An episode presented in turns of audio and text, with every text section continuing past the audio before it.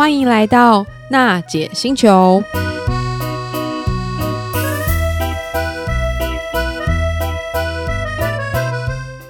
Hello，各位行动星球听众朋友，大家好，欢迎又来到了娜姐星球。有没有很怀念娜姐的声音啊？又过一个新年，大家回顾二零二二年，我们在娜姐星球上面跟各位奶爸分享了蛮多有趣的议题，不管是从奶爸包，或是爸爸开始着手下厨的宝宝粥、宝宝副食品，甚至有各式各样，像是安抚玩具啊、故事机啊，还有各式各样的益智玩具哦，也包括就是宝宝儿童喜欢用的一个预防保健的产品。于是我们认识了紫锥菊、叶黄素，这个竟然激起奶爸对于科普知识的一个热情。于是啊，奶爸纷纷敲碗向娜姐说：“我们想要知道更多。”今天呢，我们就很难得邀请到一位何博士来跟我们介绍到底。什么是我们的虾红素？虾红素呢，其实有一点像是叶黄素的好朋友。那娜姐卖个小关子，我们先请今天难得的嘉宾何博士跟听众朋友打声招呼吧。各位行动星球的好朋友，大家好，我是悬疑生技的营运长，我叫 Peter。那我是中兴大学生命科学系的博士。嗯、那我在这家公司就负责营运跟产品设计。那希望今天可以跟大家分享更多有关产品啊、虾红素的一些知识。嗯，谢谢 Peter。Peter，我知道你之前其实也是在大疆生医嘛，这个生技产业其实都还蛮辛苦的。那当时为什么会投入全银生技去做虾红素相关产品的研发？嗯，那但我说到全银生技有一些故事渊源，然后因为我跟呃这家公司的创办人，那他叫 Lance，然后他我们跟他是原本是他是我学长，哦、那。呃，我们这家公司的核心专利其实是我跟他共同的专利啦。他就是在创业中，他就邀请我，就说：“哎，那你自己的专利要自己卖嘛？” 所以，所以就好，那 不要给大厂卖。对对对，所以我说好吧，那我们就参考一下，因为我原本在大疆其实也是做到一定的程度。嗯，那因为我在那边做当到研发的主管，然后所以后面后来就觉得，哎，他其实公司的方向其实渐渐的会有些调整，所以我在那边哎。的既定的任务差不多也也做的差不多了，嗯，那我们觉得，哎，我可以再试试看看更多的面向，包括营运啊，嗯、或者是在推广行销销售上面，嗯、所以我觉得，好吧，那他们需要我，权益需要我的话，那我就先到这边来试试看，这样子。发挥更多自己的专长。对，哎，我们其实常常听到别人讲叶黄素，就是顾眼睛嘛，嗯嗯、那我们知道，其实虾红素它其实对眼睛也有保护的功效吗？诶、欸，对，但因为其实虾红素跟叶黄素是呃，它的它们其实都是属于类胡萝卜素的衍生物，是、哦、都是从胡萝卜素开始慢慢修饰而来的哈。嗯、那呃，它们对于眼睛的帮助上面其实有一点不一样。嗯，所谓的叶黄素其实就是保呃，算是补充，就是我的视网膜的一个色素，等于说它在对于像蓝光或其他光线的吸收上面，它是可以有帮助的。嗯，那。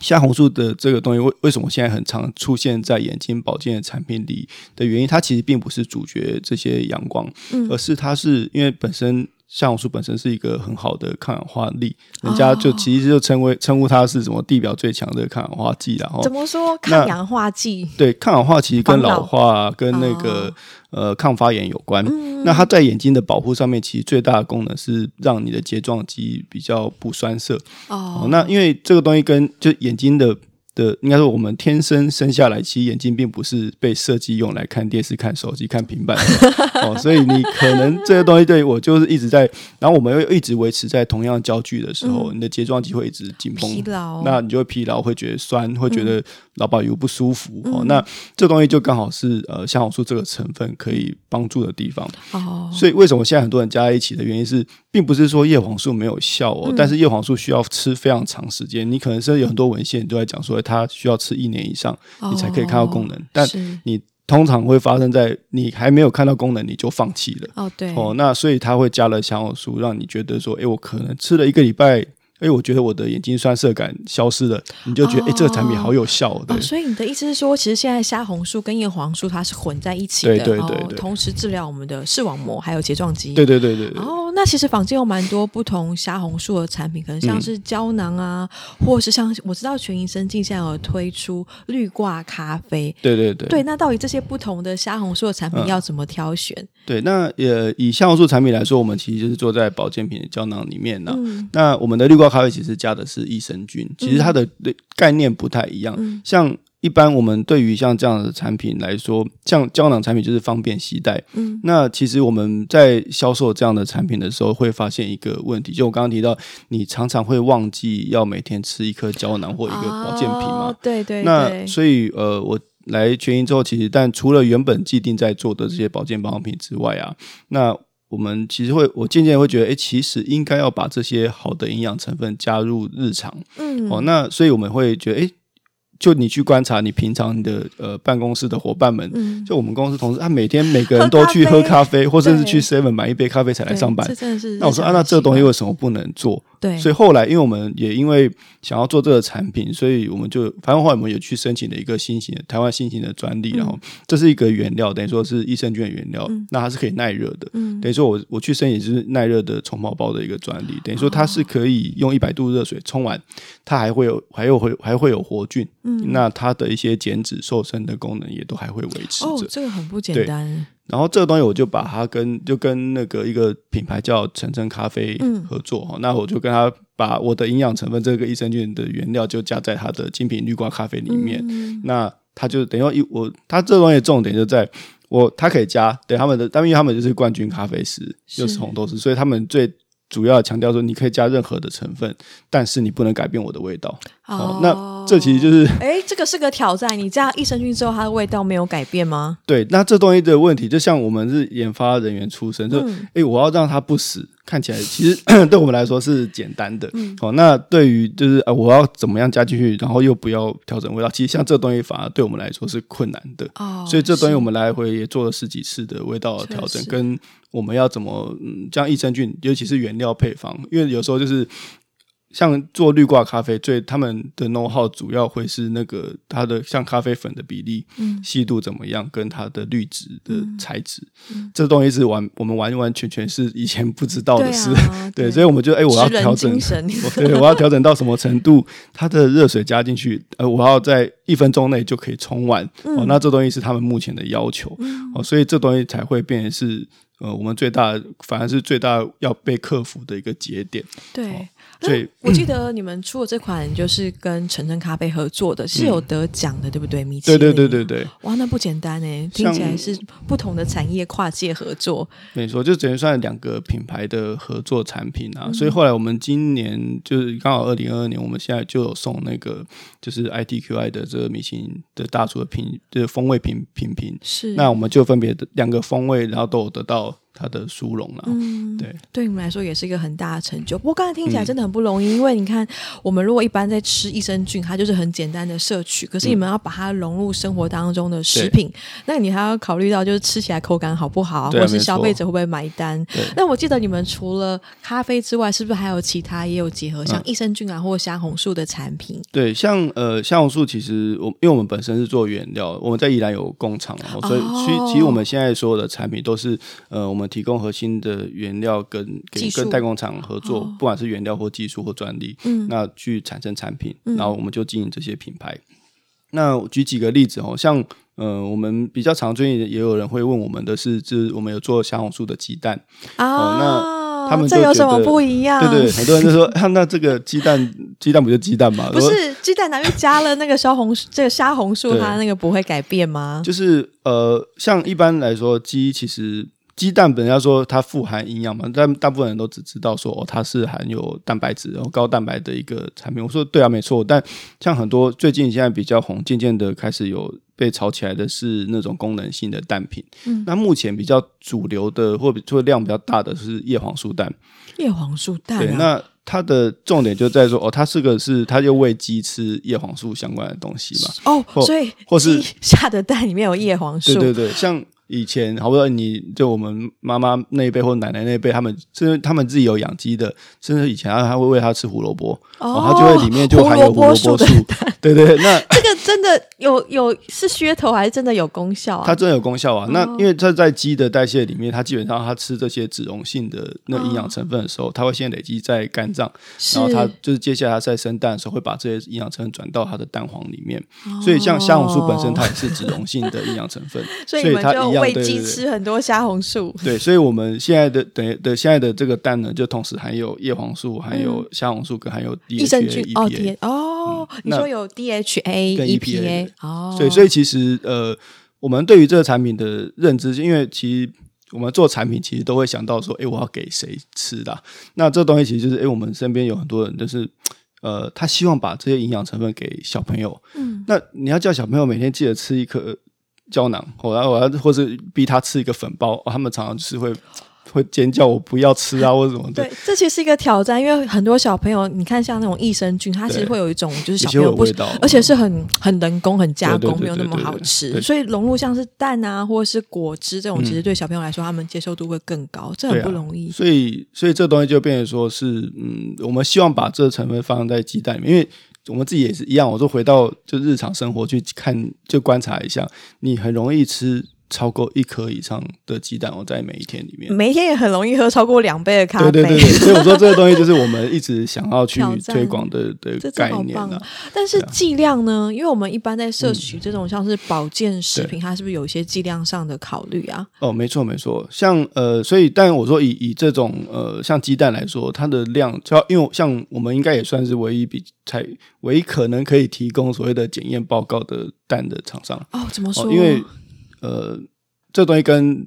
就是你要工业化生产，其实都会考虑到成本的问题。那我要喂的喂鸡吃到一定的浓度以上的这些营养素，它才能累积到可以被检出的浓度。嗯，那这东西其实，但我说我们鸡蛋里面的量浓度其实不会超过很很多的法规上限。然后，那这东西其实就是一个，嗯，它浓度不是太高哦，所以你基本上每天吃个三五颗，其实都不会有什么太大问题。嗯，因为我们本身也还是有卖。其他保健品嘛，所以我们需要考虑到的是说，哎、欸，这个东西我们不能说，哎、欸，吃了之后，尤其是叶黄素，嗯，哦，那其实叶黄素常常会拿来被人家呃诟病的事情是说，哎、欸，我现在因为做保健品，其实最容易贩售的一个逻辑就是我去比规格。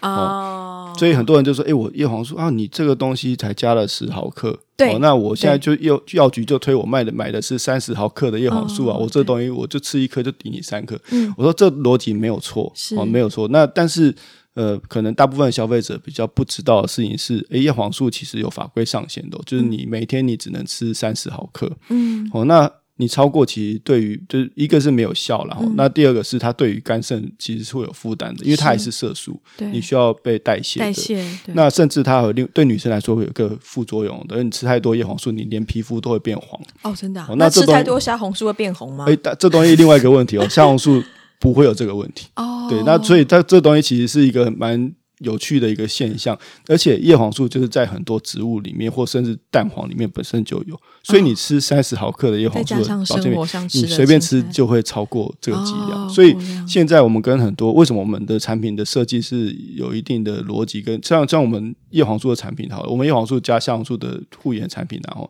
它本身我们叶黄素只加十毫克。那这东西其实就是跟药师跟医生请教过。我说，那我这东西的逻辑，我现在因为我看到文献确实只要超过十毫克以上就有效。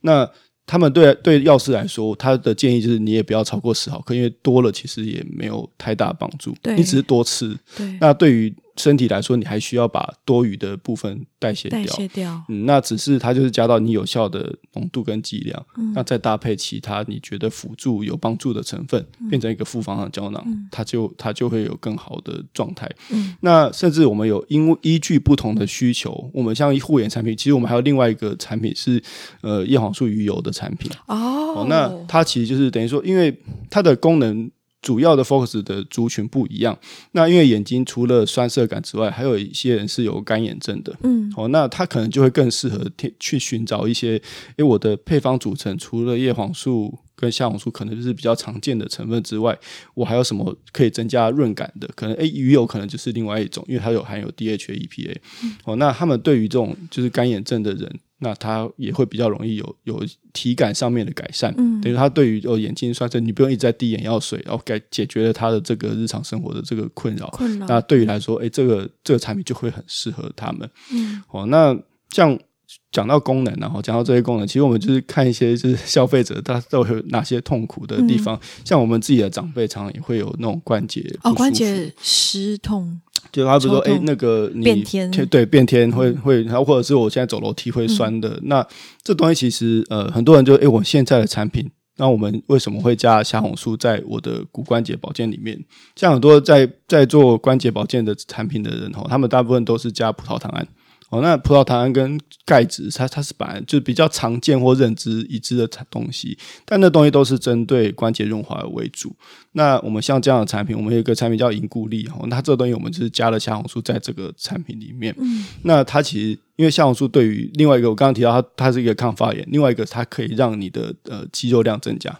那常常你不小心跌倒啊，或者说那这东西其实并跟骨关节有没有润滑其实没关系哦，嗯，它可能跟你的肌力比较有关。等于说，像有些老人家会走路不稳，其实跟肌肉量减少，就人常常现在比较红的一个名词叫肌少症。嗯，哦，那这东西其实可以透过补充虾红素来做这样的一个改善。哦，那我们就把这个东西一样融融入在这个产品里面。那我们就把它就是做成了一个这种骨关节跟增加肌力的一个产品。嗯，那这东西其实有个小故事哦。嗯，那因为这东西其实像，因为我们那时候我们其实有前一代的产品，那后来其实就有我们，因为我们工厂在宜兰，然后那边。就有有一些 就附近的朋友、亲朋好友，或者是他们的那那边的一个算是餐厅的老板，因为他之前就是固定在吃我们的东西，然后后来就因为他就是。某一天，就因为我们的后来有一段有，因为我们在做产品的升级，所以后来有停货一阵子，然后就打电话说：“哎、欸，我这东西没有吃，我现在都不能走路了。就”就就你们到底什么时候？他等了我们大概一个多月，对，然后一出来之后，等电话打给他说：“我现在都就是没办法出门，你干脆直接送个两打给我这样。”就我觉得这种这东西对于我们就是在做产品或者哎，我们希望提供我们消费者有效的东西，感觉是有种很大的鼓舞。对啊，就觉得我们做的东西都还是。对消费者是有帮助的。对，啊、那除了其实像是护眼睛，嗯、还有就是刚才说激励的部分，那消红素对人的身体来说，还有哪一些地方可能有直接的帮助？嗯、其实我们呃，我们其实。我们还有另外一个品牌叫做 Nephew Life，那个是做保养品的品牌。嗯、那我们呃，其实，在二零一九年，其实，在创业之初的时候，其实我们有被邀请去 NASA 演讲。哦，哦，那其实那个时候是因为我们其实做的这个成分，其实对于光老化，我刚才提到它就是一个抗氧化成分。那它它反而对于皮肤上面的帮助，可能是一个更大的一个注意哦。那这个东西是呃，因为。它本身像我们为什么去 NASA 演讲？它的题目其实是我们希望可以把这个虾红素这个成分推荐给太空人哦，因为他们有一个问题，就是一个需求，然后是他们在做太空任务、太空旅行的时候，就叫做我去太空站出了一两个月的任务，然后回来地球，那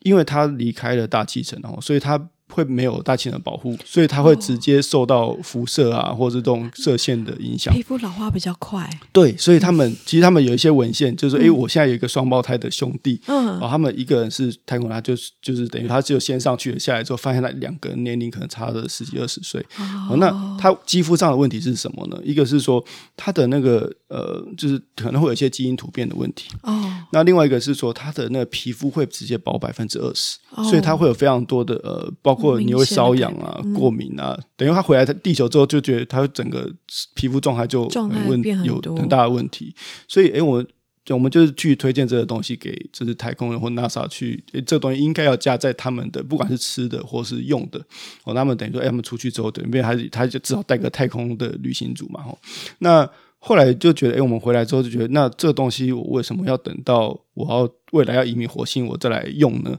嗯、所以后来我们就觉得，那我们把这个东西应该把它先做成保养品的品牌。嗯、那我们先提供给消费者，就把把未来的技术先让现在先使用嘛。那因为我们自己是做原料的，那我们的香红素原料又跟别人不一样，那。因为我们的虾红素是从益生菌生产的，它是三十三十是属于游离型的一个虾红素哦。那大部分目前天然的虾红素来源都是藻类来源的。那藻类来源它是脂溶性的，应该说它是脂化态的一个状态，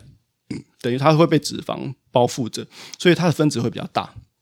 那它呃，你可能吃到肚子里面可能没问题，因为它会需要被那个消化酵素切割之后，它还是会还原成游离型的。那但是你做成那个保养品的时候，它就会遇到就吸收比较不好，会比较难穿透皮肤的问题。所以我们的这个东西，属于游离态的这个小红素呢，它就很适合拿来做成保养品。嗯，哦，那它就很容易被我的吸收，甚至。甚至说，它的那个不包括抗皱啦，或者是其他的功能会比较显著。嗯，哦，那这些东西其实就是觉得我，所以我们在保养品这边这边，我们就做成了像精华液啊。嗯，那我们也有做像唇部保养的东西，像我们做口红跟护唇膏。那、哦、我听得很投入。对，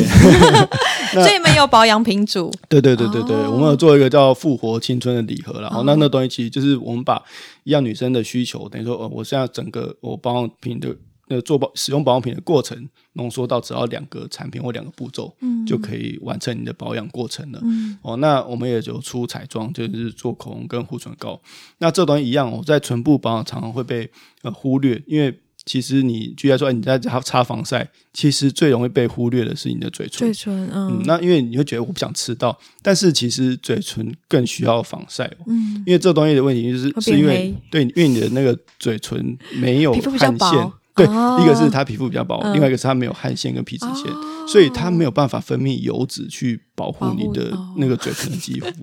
那所以我们就 哎，我觉得这东西应该要加在护唇膏里面呢。是。那因为像素还有另外一个功能，它可以淡化色泽，所以它对于就嘴唇上面的那个，等于说你。举例来说，你长时间使用口红的人，你会有一些色素沉淀。嗯，哦，那香红素刚好可以帮助代谢这样的东西。嗯，哦，那所以我们把它加进去，这个在口红里面或护唇膏里面。那我们还做了一个特别的呃规格的要求，然后这因为我跟代工厂那边讨论好，反正我现在要的就是你要用天然油脂做，那我一定要就是用天然的色色料，等于我用矿物的色料，至少比较安全。那另外一个是我要完全没有验到重金属。哦，oh. 那这东西其实对于所有的口红品牌来说，这是非常困难的事。就算你现在是买一支两三千块的口红，我相信他们也不敢跟你保证它是零重金属检出。嗯，那我们的口红就是，我现在甚至连我们也可以提供 SGS 检验报告给你。嗯，哦，那这东西就是我们现在就是做到至少哦，它里面添加的虾红素，等于说你把彩妆跟保养品合在一起，那。简化我的那个整个保养过程，你用口红我就顺便保养那个嘴唇了。另外一个是我我希望它安全，嗯、哦，等于这个东西我就零重金属检出。嗯、你不管是要呃跟你的另外一半接吻啊，或者是你要亲个亲你的小朋友啊，那你都会觉得很放心。对啊，那这东西因为重金属，我就是这东西虽然哦，他很多人都说我就是安全，对安全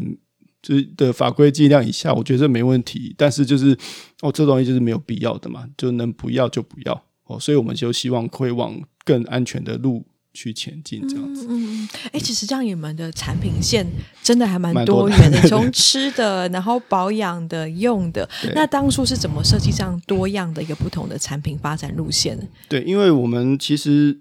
嗯，其实我们虽然说看起来好像蛮多元的，但其实都其实都是呃围绕在我刚刚提到的东西，其实就围绕在两个主要的诉求，一个主要的原料，嗯、一个是虾红素，素另外一个就是益生菌延伸的产品。嗯、那接下来我们就思考是说，诶，我们如何从这些核心的原料去发发想哦，那我们接下来就是把产品线切成保健品、保养品跟功能性食品。嗯，那可以去锁定在不同的族群上。哦、那我们公司就有一个就是一句话的宗旨，然后说我们希望可以透过呃虾红素跟医生去照顾我的消费者的健康。哦，对啊，所以就是所有的等于说我们希望可以让所有我们的消费者或客户、嗯、他们的需求都可以被照顾到。嗯嗯、对，只是或许他可能需要的是某一项特别的产品而已，嗯、也没关系。哎，可是像台湾这几年哦，保健产品啊，嗯、就是预防医疗概念一直都发展的越来越旺盛。嗯，那你怎么看待就是台湾这块保健市场的需求啊？嗯。呃，其实应该说，在台湾的生技产业，其实近几年都蛮红的，真的，就是、嗯、越卖越贵。对，但是我说那东西是属于消费者的那个感觉市场的问题。哦那因为其实我说这个东西回归到产业的面向来看的时候，因为其实台湾长时间以来，所以对于就是生技产业，它比较重视的反而是制药业。哦，那当然我说我们也也有一些制药相关的题材在我们公司在去持续进行中，然后，但是因为制药业有一个问题，就是它的发展时间会非常非常长，嗯，至少都十五年、二十年才会，等于说你要走到什么人体临床一期、二期、三期之后才会有被看到，是。哦，那这东西对于一家新创公司来说是很困难的，嗯，所以我们后来其实我们诶创业之初，其实我们锁定的会是呃。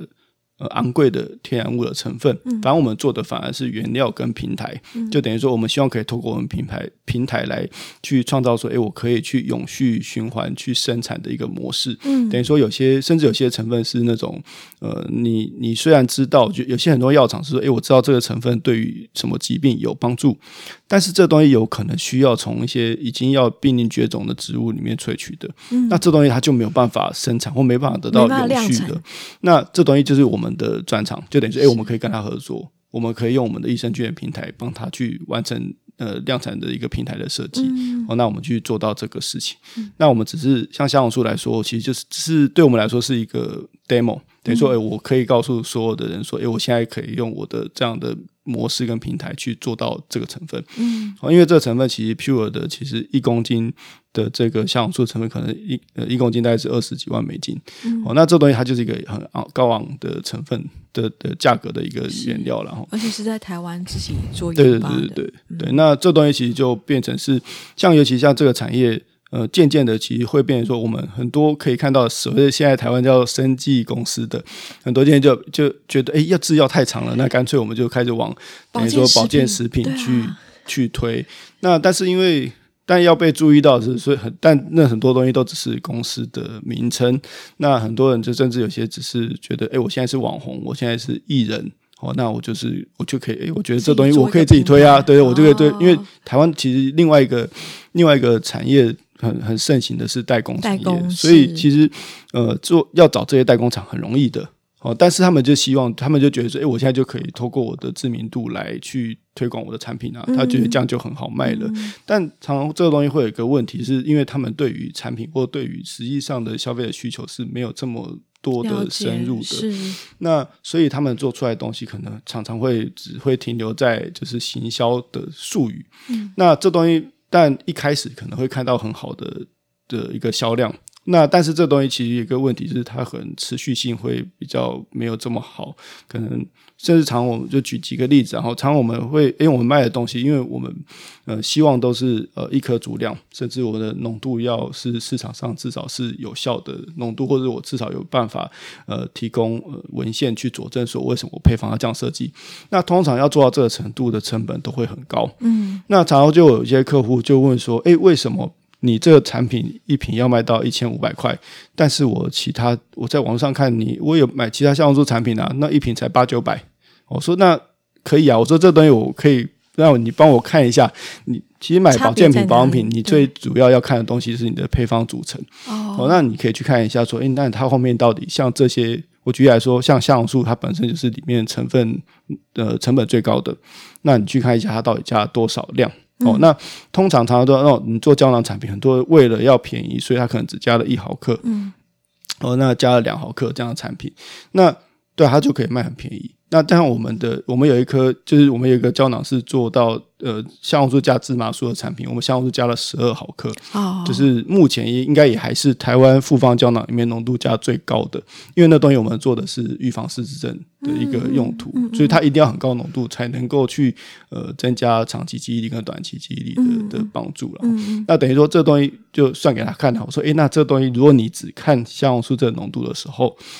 呃，人家我我的东西吃一颗，他要吃到六到十二颗，嗯，哦，那你这样算起来会比较便宜嘛？嗯、就是这东西，因为常常买保健品的人比较的是规格跟性价比。我说，那你这样子思考，其实就会知道说，为什么我们的成本定在这里，嗯，而且好像也不贵。嗯，哎、欸，我觉得这是台湾现在消费者隐忧啊，因为其实我们买保健食品很少会去这么的巨细靡遗看到它的一些配方或是相关的剂量，我们都是看广告啊，然后代言 人啊，杨贵妃代言谁代言？那你们怎么突破这个问题啊？嗯、呃，其实因为我们也是。其实，在今年，其实他大家我们有一，我们的团队一直有在思考说，哎，我们到底要不要找个谁代言？是哦，那但是我说这东西，我就还是要回归到公司的本质，然后因为我们希望的提供的就是有效的产品，甚至是提供一个专业的一个形象，跟我们确实是提供我们的专业的在产品里面、产品设计里面，或者有一些资料或是影片的资讯里面。那所以我说，我们应该不是随便找一个哦，现在当红的年轻艺人哦，那这东西就好像只是为了要让他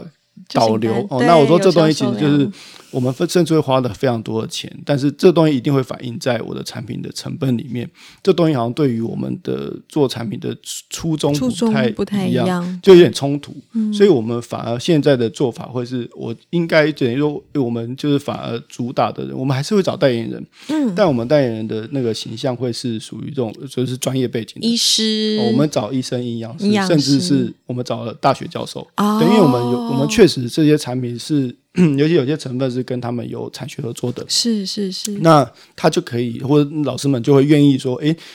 确实我知道你的成分或者你的产品是有效的，嗯，那他们就会很愿意帮你做推荐，是。哦，那这个东西就会变成是一个很好的模式，就等于说，因为老师们就他对于来说，我要为我的产品跟研究负责嘛，负责，对，对，那这东西我就是呃，反正你给你的东西推出来的时候，我之前我都要确认过。哦，那这个东西他看完之后，他也很有信心的推荐给他的朋友，朋友甚至学生们。对啊，那你我们拿。老师的名字或者肖像来做宣传的时候，他也会更安心嘛。嗯，这也很符合全营生计的一个专业的形象。形象就是这样子。我们回到我们娜姐星球的主题是奶爸的主题，嗯、那我也想请 Peter，就是何博士，跟我们众多奶爸听众分享一下，到底他如果要今天帮他的小朋友挑选像是保健食品，嗯、不管是益生菌啊，或者是虾红素，该怎么选起？有没有一些小撇步可以分享给大家？大家好啊，那呃，其实我们其实有很多人有问过我们相关的问题，因为你们很专业，对对，就是呃，因为我们也算是比较新的品牌，像我们做保健品也大概就这两三年的事情，然后那那常常就说，那其实很多人就问说，那我是先看品牌，那我说。也不是，只是说品牌如果比较大的，举例来说，哎，你找那个找一个什么白茶氏这种保养品，我觉得 OK 啊。我说，因为但是因为这东西的好处只在这家公司够大，不会倒。你吃了有问题的时候，你找得到人。是哦，那但是其实他们的产品也可以，你可以深入，就是比较深入的去研究一下他们的东西。可能有刚刚提到，我们现在一般买保健品最大的需求是最应该说你要做的第一件事情是先把它翻到背面。哦，先看一下，哎，这东西它的成分组成是什么啊？它的配方比例有什么？它的浓度加多少？不太会，可以私讯给全医生。对对，所以让你拍了照问一下。那 对那另外一个东西是，但同样的还有一个很大的重点哦，同样的原料来源，但它可能呃品质不一样，嗯，价格当然就不一样。嗯，举例来说，像我们做保健品，很多像我说我们是来自于藻类的，因为它是做食品为主。那这东西其实就有分成不同国家来的，可能是从中国来源来的。像我们的产品是选从冰岛来源来的。那为什么会这样这样子的选择差异呢？因为它因为其实中国来源的会有一些可能的风险，所以风险说不是说不能用，而是说它当然因为它比较便宜，一个是它的萃取方式不一样，它可能是用有机溶剂做萃取的，那它可能会有一些残留。所以，像我们去看那些它的重金属的浓度，它就会比像日本来源的，或者是从那个像冰岛或欧洲来源，他们都会是他们是用那个超临界流体萃取的方式，等于它就是只有用一台的二氧化碳去萃取的，所以它会比较呃干净，等于说它就是不会有太多的那些残留物在我的原料里面。那我们就是透过这种原料的选择，去打造一个比较属于全呃比较干净的一个。的一个成分给我们的消费者，那当然我们所有的产品，然后所以很多人就在买这些东西的时候会不好意思问，甚至有说，哎，这你不管你要买哪个品牌，你也可以问他，或者他们都有脸脸，不管是脸书或者是 Line，嗯，那你也可以问他说，哎，我可不可以跟你要这个产品的检验报告？哦，哦，那这东西其实他们应该都要能够提供的，像我们也是每一个产品每一个批次的，我都有做送外检，等于包括那些微生物重金属的检验，它应该都要符合。食品的，就我们现在台湾的那种食品法规要求，是他如果不能提供的时候，你就要稍微注意一下。嗯、这东西就代表你要么就没有验，不然就是有问题，然后就不敢没办法提供。那这东西其实就是一个最大的一个问题。那当然，另外一个东西是，诶，你要先思考一下，诶，我要买这些保健品的时候，你绝对不是那种我听我去走进药局，药师跟你说，诶，你的假 J，，啊，这东西其实就会有一个，嗯，好，这有点。怪怪的，等于说这东西是你要回归到说，诶，我现在的需求是什么？哦，对，那目前到底有哪些呃产品或是成分是真的有帮助的？嗯，可能自己要先做一下功课。对，我们再来选择比较好的厂商，比较可信赖的一个品牌。嗯，那跟我们的产品规格真的是有优势，哦，而且不要造成麻烦。嗯，有些东西，诶，对啊，它可以吃到很大。很高的浓度没错，但是我会告诉你，哎，你每天要吃到三颗，吃到六颗，啊哦，那这东西就是一个很不方便，然后你还会多吃的很多不必要的东西，所以我们我们目前的产品大部分都会强调，我就是融入日常生活，对，一颗足量，嗯，哦，那甚至是说，哎，我现在就是所有产品，我就是要。融入在你的日常的生活习惯里面，对，哦，那这东西才会是我们想要追求的比较方便的生活嘛。这观念很好哎，就今天还蛮谢谢全营生技的 Peter，嗯，我觉得把一些可能我们日常需要一些保健的一些，不管是食品啊，或是一些需要摄取的量，融入我们的生活，不管是蛋啊，或是咖啡，其实真的是一个很不错的选择，嗯，也不会让我们忘记说一定要吃这么重要的东西。对对对，那最后，我希望 Peter 可以分享一句话给我们听众朋友，嗯，就是你希望全营生技带给给我们众多的奶爸什么样的想法？嗯，什么样的想法？天外飞来一笔啊！就是 对，那我们应该说，我其实，在现在等于说，我们现在人生活其实都呃，也不管是压力也很好啊，也好，或者是说我们现在时间也都很少，嗯，所以我们现在但回归到我们刚刚说到全新生技的，就是初衷，初衷，我们希望可以通用虾红素跟益生菌去照顾大家的健康啊，是。跟那跟美丽，然后那这东西其实就是呃，也希望大家可以去追求着生活是那种我可以很简简单，嗯，很轻松的就可以去改善我们的健康跟美丽。好，谢谢 Peter。然后我们也很开心，今天全营生技的 Peter 和博士跟我们分享这么专业的虾红素还有益生菌的知识。希望未来可以看到你们更多更专业的产品，然后也有更专业的知识。谢谢那也邀请各位听众朋友，如果有任何相关的专业问题，也可以到我们的全营生技上面的粉丝嘛官网上面做询问。对对对，那我们今天精彩的节目就到这里喽，跟听众朋友说拜拜，拜拜拜拜拜，拜拜，谢谢。